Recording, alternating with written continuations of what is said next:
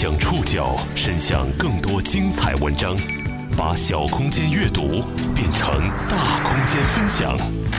报刊选读，把小空间阅读变成大空间分享。欢迎各位收听今天的报刊选读，我是宋宇。今天为大家选读的文章综合了《中国企业家》杂志、财新网和《南方周末》的内容，将和大家一起了解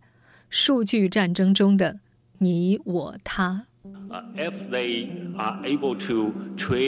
很多时候，中国人愿意用隐私交换便利性。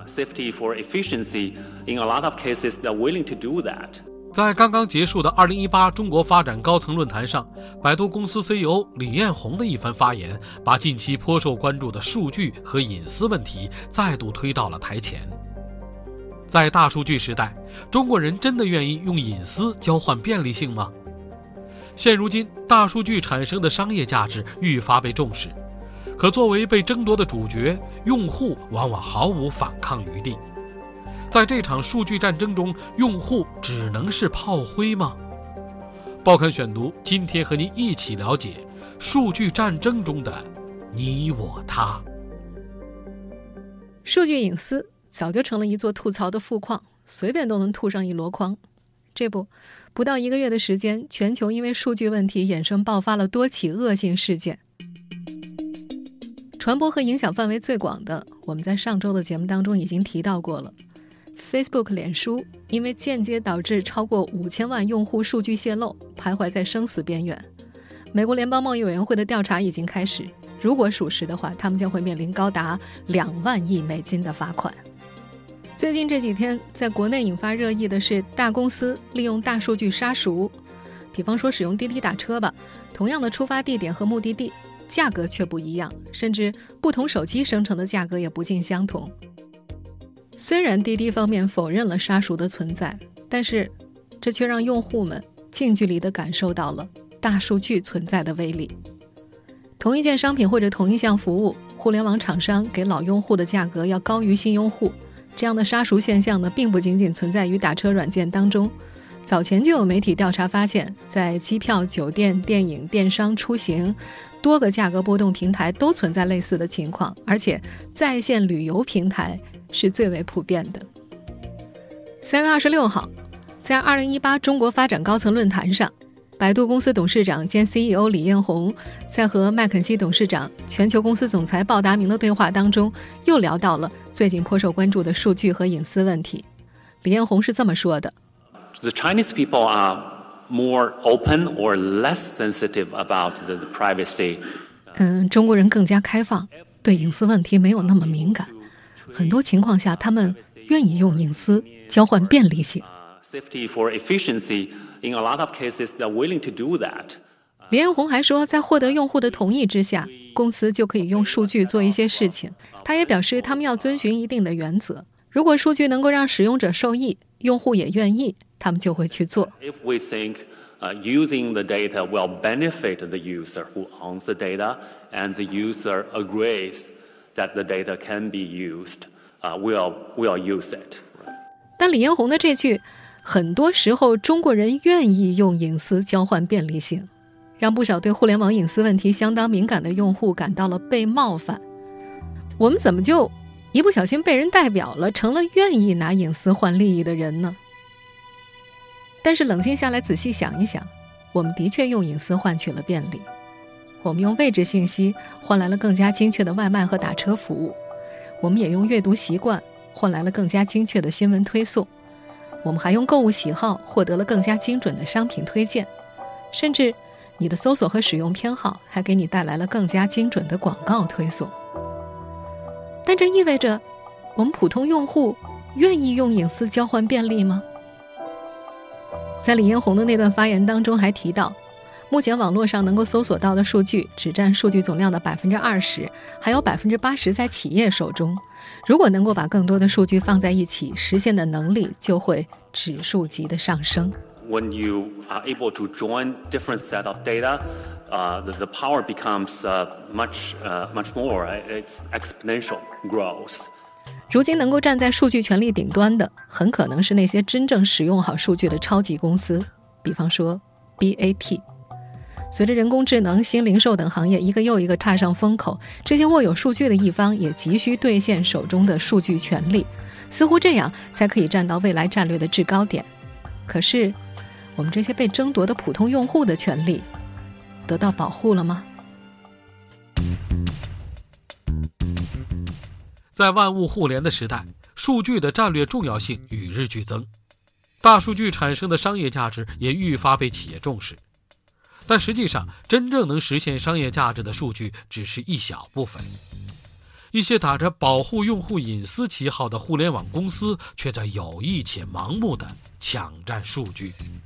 报刊选读继续播出：数据战争中的你我他。有一项公开的调查数据显示，截止到二零一七年年中，中国网络黑产的从业人员已经超过了一百五十万，市场规模高达千亿。去年六月一号，两项网络安全的法律条例《网络安全法》和最高人民法院、最高人民检察院关于办理侵犯公民个人信息刑事案件适用法律若干问题的解释开始实施了。非法获取、出售公民个人信息。最低五十条以上就可以认定为情节严重，达到入刑的标准。之后短短三个月时间呢，北京海淀警方就破获了三十多起和此相关的案件。而在此之前啊，即便是上亿条数据的交易，由于缺乏司法解释，案件都走不到司法程序，往往是不了了之。当然，相比网络黑产的低级和野蛮，互联网公司在拿取用户信息方面则显得有些狡猾。比方说吧，作为用户，你授权了某个应用使用手机的麦克风，或者在社交平台和好友互动，甚至无意间去登录一个网站，都存在信息被实时获取的可能性。火融安全的联合创始人马刚说起互联网公司获取数据的时候，有些愤恨。他觉得这种获取过度，而且愚蠢。在他看来，数据也是分为有效和无效的。大多数企业对于数据的使用效率很低。就像是跑到用户家去搜了一圈，拿走了很多信息，但没发现有用的，既伤害了用户，自己也没得到什么好处。火融是聚焦 PC 端软件安全的服务商，在他们的监测当中，几乎所有的桌面端软件都存在侵权的行为，甚至一些软件百分之五十的带宽是用来上传用户信息的，他们不仅能够监测储存在电脑中的数据，还能够记录用户的上网账号。PC 端的软件是这样，移动端的那就更夸张了。我们在上周那期节目当中也提到，Facebook 脸书最近深陷危机的原因是，有一家名为剑桥分析的公司，通过一款性格测试软件，把通过脸书收集的五千万用户信息授予了第三方。我相信每一个活跃在社交媒体上的中国人，对于所谓的性格测试软件都应该非常非常的熟悉。反正每隔三五天，我就会在社交软件上看到。什么测测你的运气，输名字看酒量，输名字看你的前世是谁，各种匪夷所思的小测试，要不就是个抽奖游戏。有些着急点进去的爱好者，估计根本就看不清楚有授权登录这几个字。至于到底授权了哪些信息，知道的人恐怕就更少了。另外，我们在给自己的手机安装个新软件的时候，也会经常被要求访问你的通讯录、访问你的地理位置等信息。我相信绝大多数的用户都会点击同意。是否经过用户允许，确实是判断一个企业使用用户信息到底合不合法的重要标准。而作为用户的你呢，也确确实实授权他们使用了你的隐私信息。这或许就是李彦宏口中的愿意拿隐私换便利的一种表现吧。可是，这是不是就意味着我们愿意用隐私交换便利呢？或许在很大程度上是不得不用隐私去交换便利，因为作为用户的我们根本就没有选择权。如果你不同意的话，你或许根本就没法使用这款软件。我们以地图软件高德为例吧。第一次安装的时候，它会告诉你收集的信息有三项：第一，获取你的位置信息；第二，相册多媒体存储的读取与写入；第三，拨打电话和发送短信的发起和读取权限。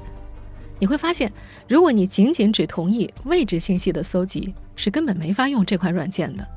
那么，只同意前两个权限，不让他调取自己的电话和读取短信的功能呢，同样没法使用。当然，这样的现象并不只存在于这款地图软件当中，国内大部分的手机软件都这样。一句话，你要么给他隐私，要么你就别想用。中关村大数据产业联盟秘书长赵国栋介绍说，过度采集用户信息在互联网公司是非常普遍的。他们利用获取信息的特权，搭便车，过度采集。另外一方面，由于保护隐私意识的匮乏，很多用户可能在无意识的状况之下签下了同意泄露个人隐私的协议。我相信很多人一定还记得，我们在今年一月初和大家一块儿关注的支付宝年度账单当中那个隐藏的。授权他直接向第三方提供相关信息的小勾，虽说在用户发现并且引发网络喧嚣之后，这起事件是以支付宝道歉并且修改了默认用户同意的选项而告终了。但是，像这样的擦边球行为在互联网行业是非常普遍的。各家互联网公司的用户协议里经常充斥着各种各样的文字游戏，而你在安装的时候，又会花多少时间去看他们那密密麻麻的用户协议呢？北京海淀警方支援大队的董立波和他的团队，在2017年破获了上百起和互联网安全有关的案件。他表明，对于互联网界的独角兽和巨无霸，警方能够采取的应对之策非常有限，因为他们不会明确的超出法律界限，只是行走在灰色地带，而且他们的关键数据都存储在自己的服务器里，调查取证比较困难。想方设法获取用户数据只是一方面，企业之间的数据争夺也渐渐浮出水面。从去年至今，各家互联网大企业之间爆发的官司就和争夺用户数据有关。报刊选读继续播出数据战争中的你我他。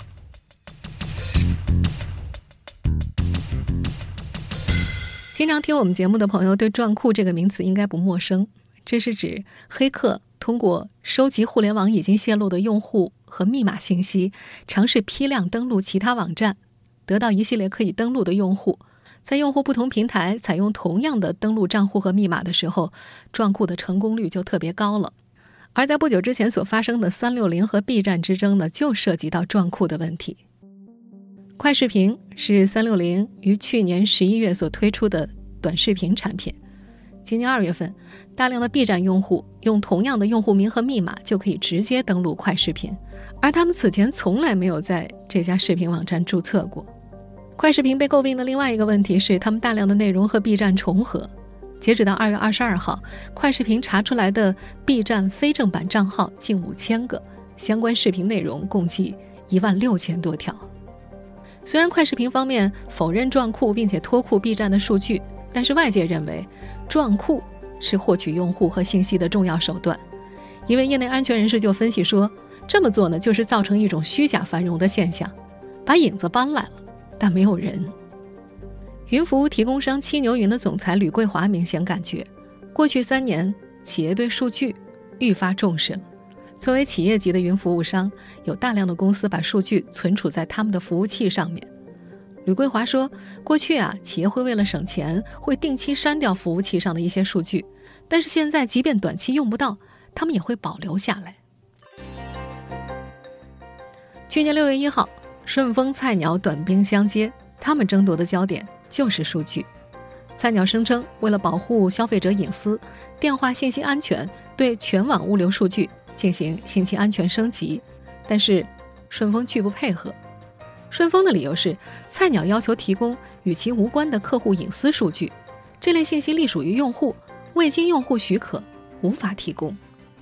在一天之后呢，两家之争就迅速扩张为两个阵营，一方是以四通一达为代表的菜鸟系，另一方是迅速驰援顺丰的京东、美团、网易等企业。双方最终调和的细节，外界不得而知，但是事关身家性命，任何一方都不想退步。关于数据之争，去年八月底还有一起案例，上海知识产权法院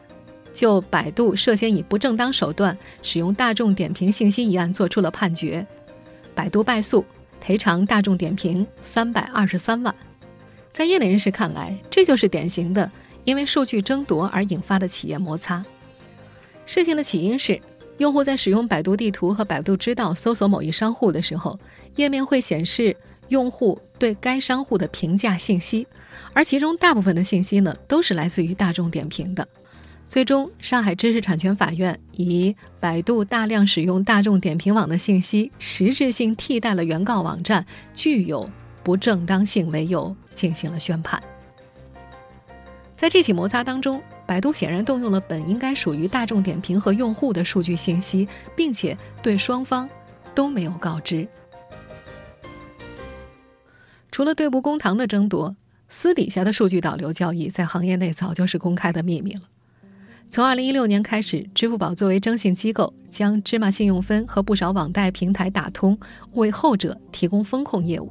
此前有一位网贷平台的业务负责人在接受采访的时候表示，支付宝会向他们提供用户风险评估结果，作为交换，用户在网贷平台完成借贷行为，需要将二十天以上的用户相关数据回复给蚂蚁金服，以此呢，支付宝完善了自己的征信黑名单。类似的行为在征信业管理条例当中早就有规定了。作为网贷平台向征信机构提供个人不良信息的，应该事先告知信息主体本人。去年下半年，在积累了大量的数据之后，支付宝开始收紧了合作的口袋。但是，从去年六月一号开始实施的最高人民法院、最高人民检察院关于办理侵犯公民个人信息刑事案件适用法律若干问题的解释，就已经明确提到。未经被收集者同意将合法收集的公民信息向他人提供，属于非法出售、非法提供个人信息的行为。不同于网络黑产行业，互联网企业对于数据的争夺，更多是因为想占领数据赛道。在中关村大数据产业联盟秘书长赵国栋看来，企业之间的数据争夺只会越来越激烈，因为数据被视为金矿嘛。大家都想挖掘。在业内人士看来，阿里巴巴、腾讯等互联网公司内部都有一张巨大的 ID 映射表，在这张表上，按照不同的维度标识用户，比如姓名、微信 ID、淘宝 ID、京东 ID、摩拜单车 ID 等等。不同场景用户的信息不同，但这张 ID 映射表就是把不同场景下的用户一一对应起来，而随着信息密度的增加。用户的画像会越来越清晰，也就越来越没有秘密。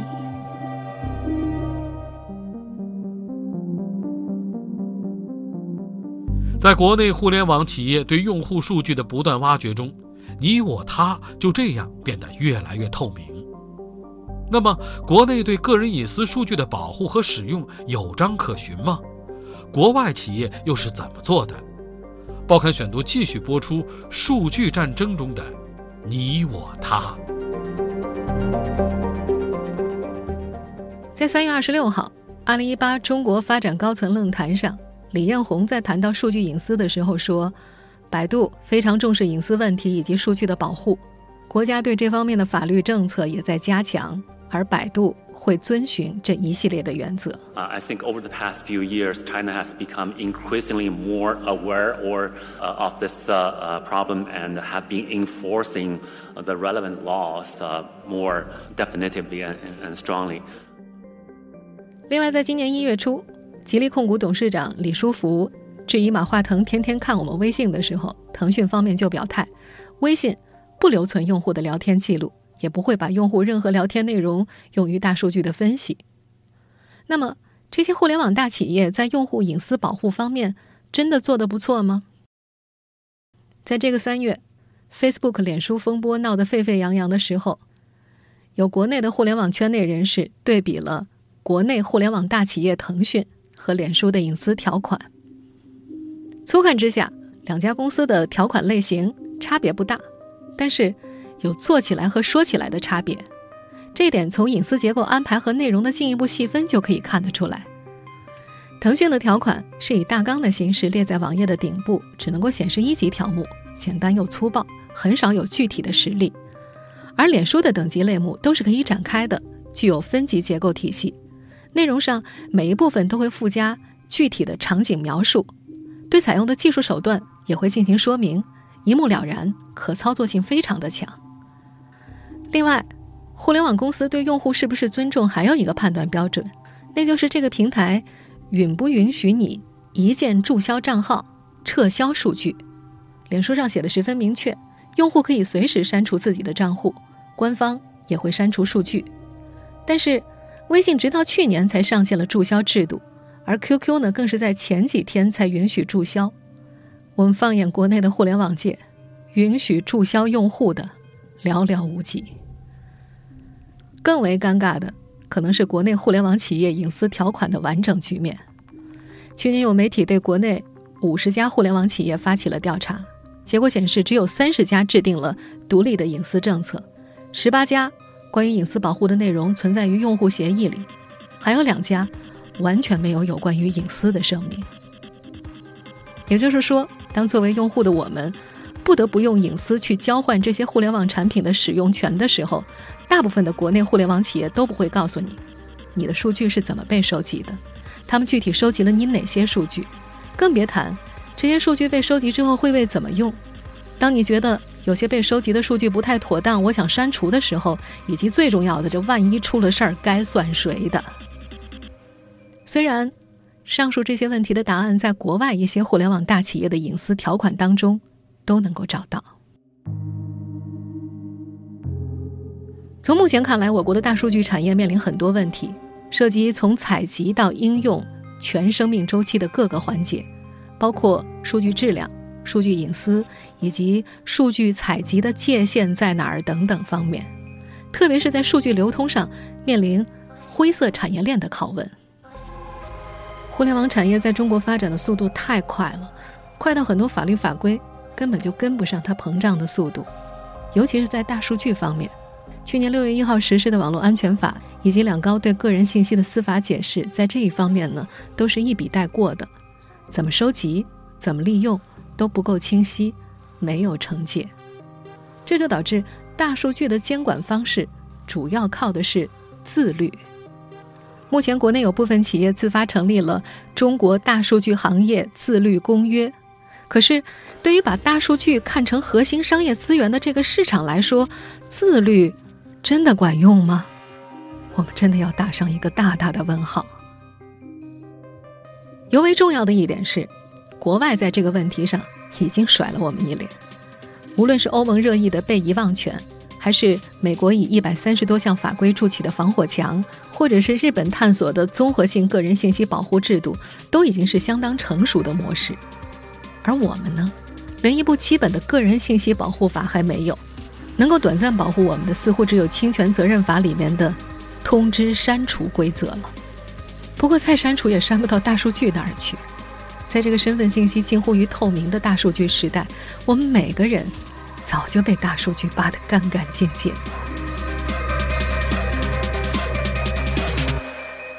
听众朋友，以上您收听的是《报刊选读》，数据战争中的你我他。我是宋宇，感谢各位的收听。今天节目内容综合了《中国企业家》杂志、财新网和南方周末的内容。收听节目复播，您可以关注《报刊选读》的公众微信号“宋宇的报刊选读”，或者登录在南京网易云音乐。我们下期节目时间再见。